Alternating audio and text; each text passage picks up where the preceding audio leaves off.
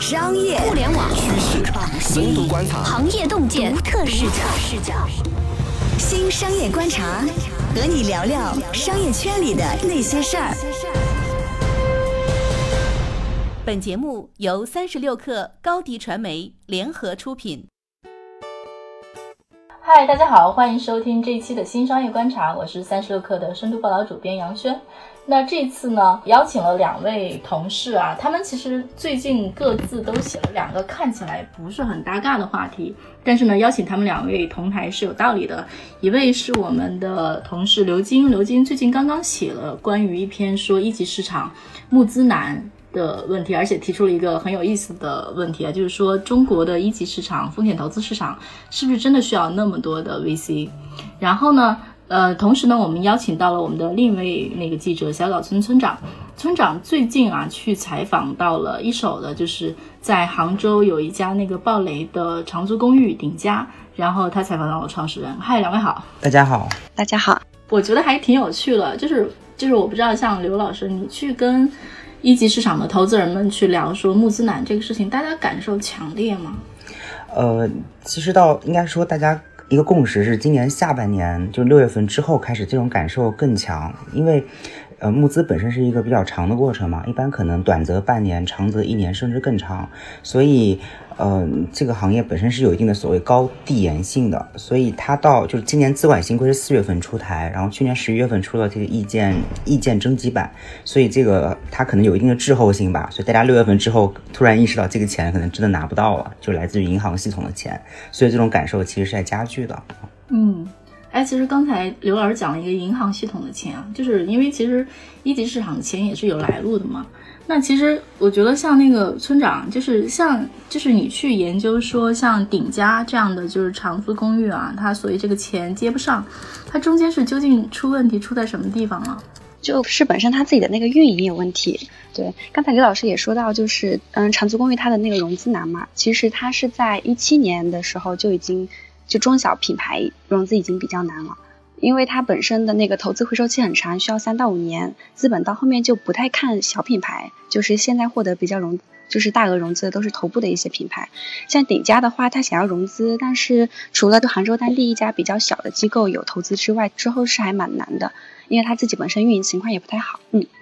哎，其实啊，就是那个我印象中啊，在这个鼎家，它这个案例有有特点的原因是说，在它爆雷之前，其实有一个我爱我家的高管刚说过，说那个长租公寓可能会大面积的爆雷和出现问题。那这件事情就是这个高管讲这话的逻辑是啥呢？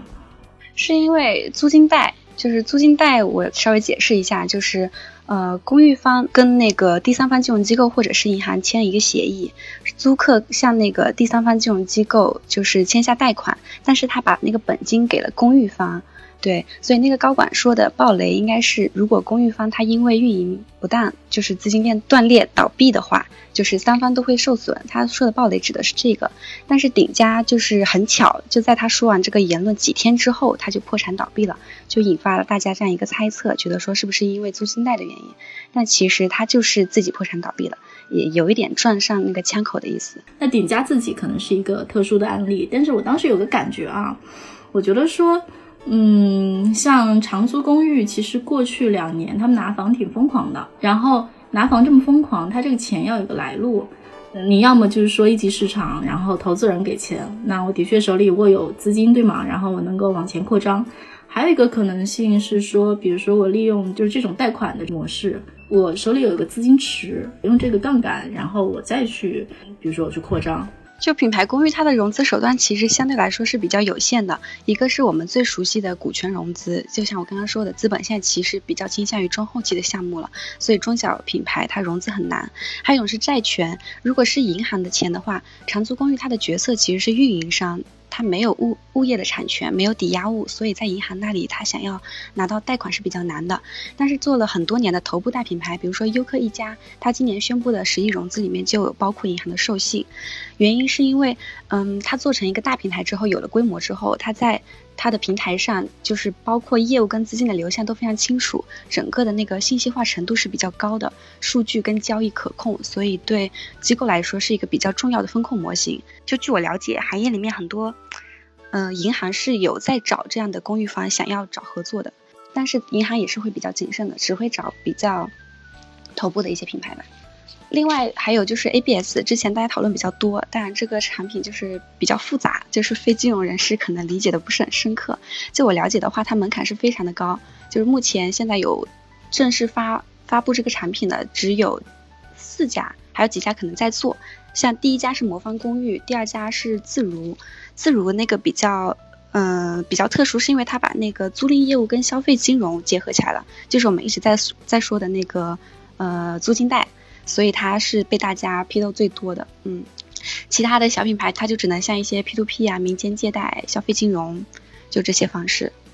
哎，就是刘老师，像就据你所知啊，像一级市场这些 VC，他们去融钱，他们这个钱其实，那明面上说可能是从比如大的 LP 去募，但是你觉你会觉得说这个钱一层层追下去，这个钱的来源究竟是什么样的来源呢？其实有 GP 倒是跟我谈到一点，他们的估算就整个银行系统的钱在整个一级市场里面，可能能占到百分之五十甚至更高。哇，这比例非常高。对啊，尤其是在有一些大 PE，就尤其是做那种控股并购的 PE 里面，因为他们的就是就银行资金的占比可能能到百分之八十，所以银行这个水源给卡住的话，那它对它对它这个影响真的是非常可怕啊。我印象中啊，就是一般来讲，就是借钱去，比如说。借钱去投资或者借钱去做生意啊，一般来讲，最可怕的一个就是我我听那个做财务的人经常讲的一个词儿叫短贷长投，就是说我借了一个钱，比如我借的是一个一年期的钱，但是呢，我投了一个可能需要投五年的生意，然后这中间很可能出现钱续不上，或者是就是中间生意出现波动，然后我这个贷款就还不上的问题。我不知道，就是说在这一波就是去杠杆的过程里面。是不是会出现这样的问题？这个叫短贷长投这个东西。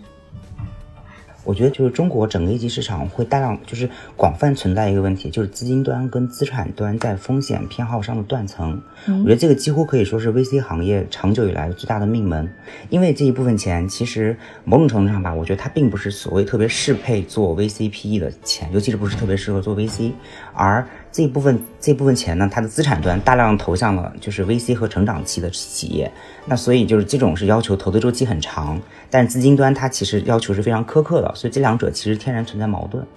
对。哎，村长，那个你会觉得说啊，就是因为顶家这个案例是一个案例，但是像你跟他们聊完，和你跟这个行业里的人聊完之后，你会觉得说，大家会觉得说这个行业接下来会有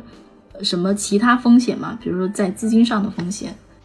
嗯，我去聊下来，就短期内不会出现这种系统性风险。那这个风险肯肯定在的，就是刚刚说了这个其中的原因。就后面资金肯定也会更谨慎嘛，就是第三方金融机构，它不会再像中小的这种公寓方在做这样的事情，因为像这一次顶家的话，最后其中一家爱上街，他是选择自己承担了这部分损失，就之后这三方之间的权益处理应该也会更明确。还有刚刚你们说到就银行的那个钱，就是。短贷长投，就长租公寓这个生意，其实大家都看得很清楚，它投资收回收期就是很长，就是三到五年。其实资本现在心里都有数，所以股权融资很少嘛。反倒是银行，它表现出对长租公寓非常的有兴趣。就好，嗯，是华瑞银行，它有做一个创投贷，它给优客一家做的几亿元的创投贷的话，它的好处是它是债权的性质，而且它时间周期很长。就是银行它可以经得起这么长时间，还有它的那个呃成本也是比较低的。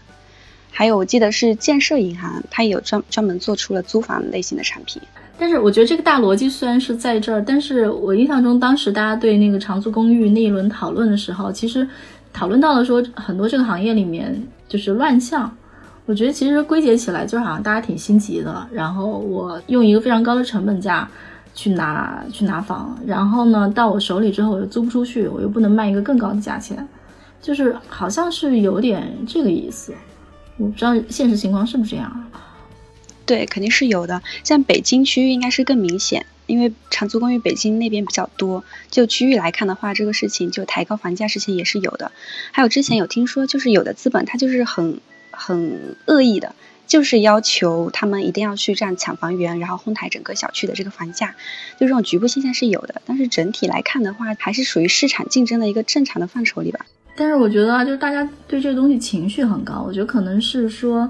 就是我觉得就是让我们产生了很多联想，因为其实我们过去看过去几年的投资市场，然后其实都是追风口 style，就是你任何一个风口出来，然后资本都会猛的砸钱进去，然后要求你去抢占市场，然后你这个运营效率怎么样就再说。其实就大家会说你高价拿房，然后以一个更高的溢价卖出去，或者说你卖不出去没事儿，你你在手里囤着，其实就是让大家回想起了之前种种风口上，就是大家那个怎么讲？就这种这种资本助推下的疯狂行为啊，但是好像现在一级市场上在全面反思这个事儿，好像就是说，嗯，风口这个玩意儿，我们现在就不看了。呃，我觉得一四年之后吧，就一五年，可能一五年开始，就有一些国家政策的原因，包括大量的这种地地方就政府引导基金融入，就是注入到一级市场之后，可能确实会在一定程度上造成投资机构和就是资本过度冗余的问题。嗯，其实刚才呃杨老师跟村长其实提到，就是可能一些公司可能不太需要那么多钱，但是风口被推得很高之后，估值极高，这个某种程度上也是也正是就是能够反证这一点嘛，就是因为你钱太多，但是其实你可投的项目和标的其实是没有那么多的。其实有一个投资人跟我讲了一点，我觉得讲的其实还挺好的，就是。一五年之后，就一五年到一七年是整个 VC 暴增的三年嘛。嗯。但是一个现实的矛盾在于，其实，嗯，就是过去十年可能大的投资主题，就 VC，尤其是 VC 行业，主要是聚焦在移动互联网。但其实一五年之后，移动互联网已经行至中场了，其实大的机会已经没有那么多。就是可能这就是一个现实存在的矛盾吧。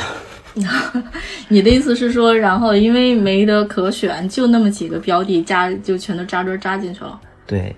但是长租公寓它就是要钱，它必须要钱，它要规模扩张，就是资本非常重要。它在它早期发展的时候就没办法，它必须要钱。对，刚才薛老师说的很对，就是因为这个事情大家很敏感，特别是租房就更敏感，它是一个民生问题。大家买不起房，难道还要租不起房吗？对，所以它导致的整个市场的情绪就是非常的大。但是我觉得资本是很重要的，对整个发展，因为它必须要规模化那个长租公寓，它才能够盈利。但是要规模化，它就是要钱嘛，他自己现现金流又可能他连他的管理成本、拿房成本都不能覆盖，所以它融资是非常必要的。但是在后期的话，我觉得可以是换成更稳健的一种方式。就之前有一个创始人说的还蛮好的，就是要用管理杠杆而不是金融杠杆来实现公司的发展。对，这个管理杠杆指的是，呃，就输出自己专业的这个呃运营管理能力。比如说，现在不是有很多国有住房的那个公司都入场了嘛，做租赁。但其实他们有背一些政策上的，或者是嗯，就是一些这样的原因。但他们对这个赚不赚钱其实不是特别的在意，他更在意的是想要稳定。所以这个时候，公寓运营商就能够体现出自己的优势。现在全国应该是有五十一家国有住房租赁公司，就未来他们手里会有几十万间房，就是是整个行业非常重要的供给方。对，所以这个时候公寓方。就只要输出自己的管理能力就可以了，这样子来实现它的规模扩张。现在市场除了国有住房的就头部的这些是是很重要的供给之外，还有很很多长尾的玩家，像顶家其实几千间的话也可以算是了。那后面如果大家可以就是看准这些中小公寓，就像他们提升运营跟管理水平的话，那也是一种比较轻资产的扩张的方式。其实，呃，刚才呃村长讲到那个就长租公寓这种其实很涉及民生的领域嘛，其实呃是不是也不一定完全需要通过民间资本来解决这个问题？呃，其实之前我了解到，比如说像大家这么多年谈芯片、谈半导体，但这个领域投资它其实不是特别适合 VC，因为回报周期很长，但是回报的就是这个 return 又不是特别的理想。国家在政政策上是有要支持住房租赁。但是它就是那个房地产投资信托基金，就是说未来的规模可能会在五千多亿到上万亿，就是规模是很大的。就资产证券化这个形式的话，应该要比一级这种 VC 还有机构投可能要稍微国有。但实话讲，我整体还是觉得说，现在长租公寓也好，然后以及我觉得其他一些，比如说比较需要用钱的行业和公司，可能都需要更谨慎一点。这是我的一个非常粗浅的感受，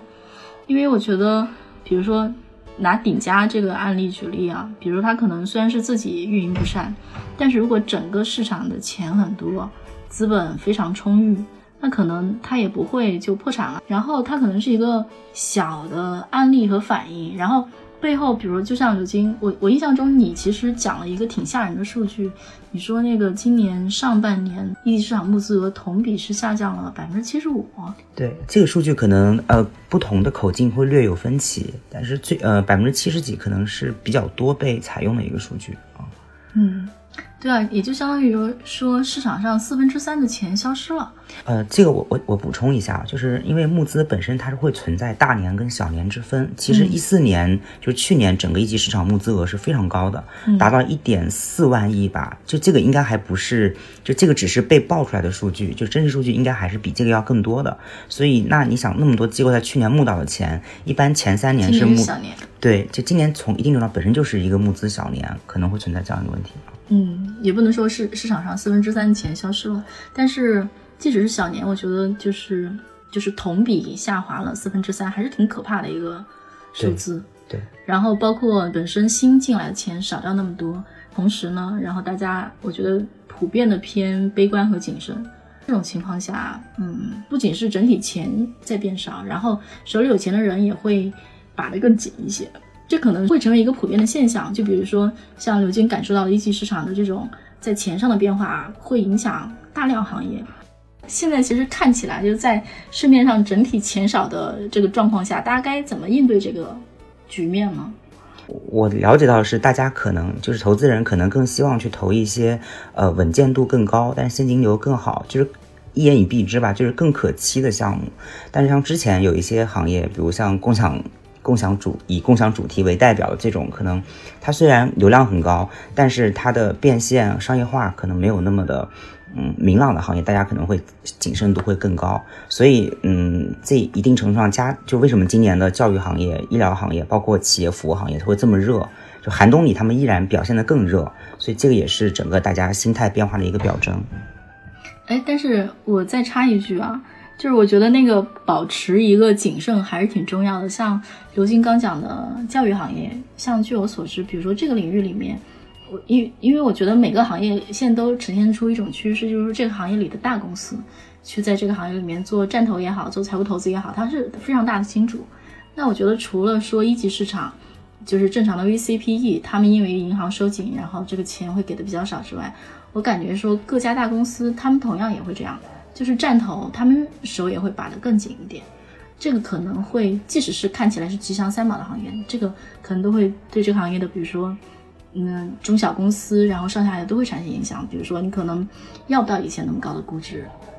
嗯，我觉得这可能都是要大家都要做好的心理准备。嗯，这个是有可能的，而且呃，据我了解，现在尤其是中后期项目的估值可能打折的情况会更多见一些，因为前两年可能整个估值确实太高了。嗯，一八年咱们现在九月份可能还是没有到市场调整的一个所谓最终的时期，呃，可能到一九年开才是市场可能大家认为估值更理性的一个阶段啊。啊，就说这会儿还是嗯可以的，还在高位上，还会往下降呢。刘老师这个意思是吗？就是一个坡度的中间。天哪，嗯，好的，那我们记住刘老师的这个预期。这一期呢，我们就先聊到这里，下一期我们不听不散，再见。下载三十六课 APP，收听新商业第一频道，给你精彩一百倍的商业科技内容。高迪传媒，我们制造影响力。用最专业的态度为企业提供视频、音频全流程解决方案。商务合作，请关注公众号“高迪传媒”。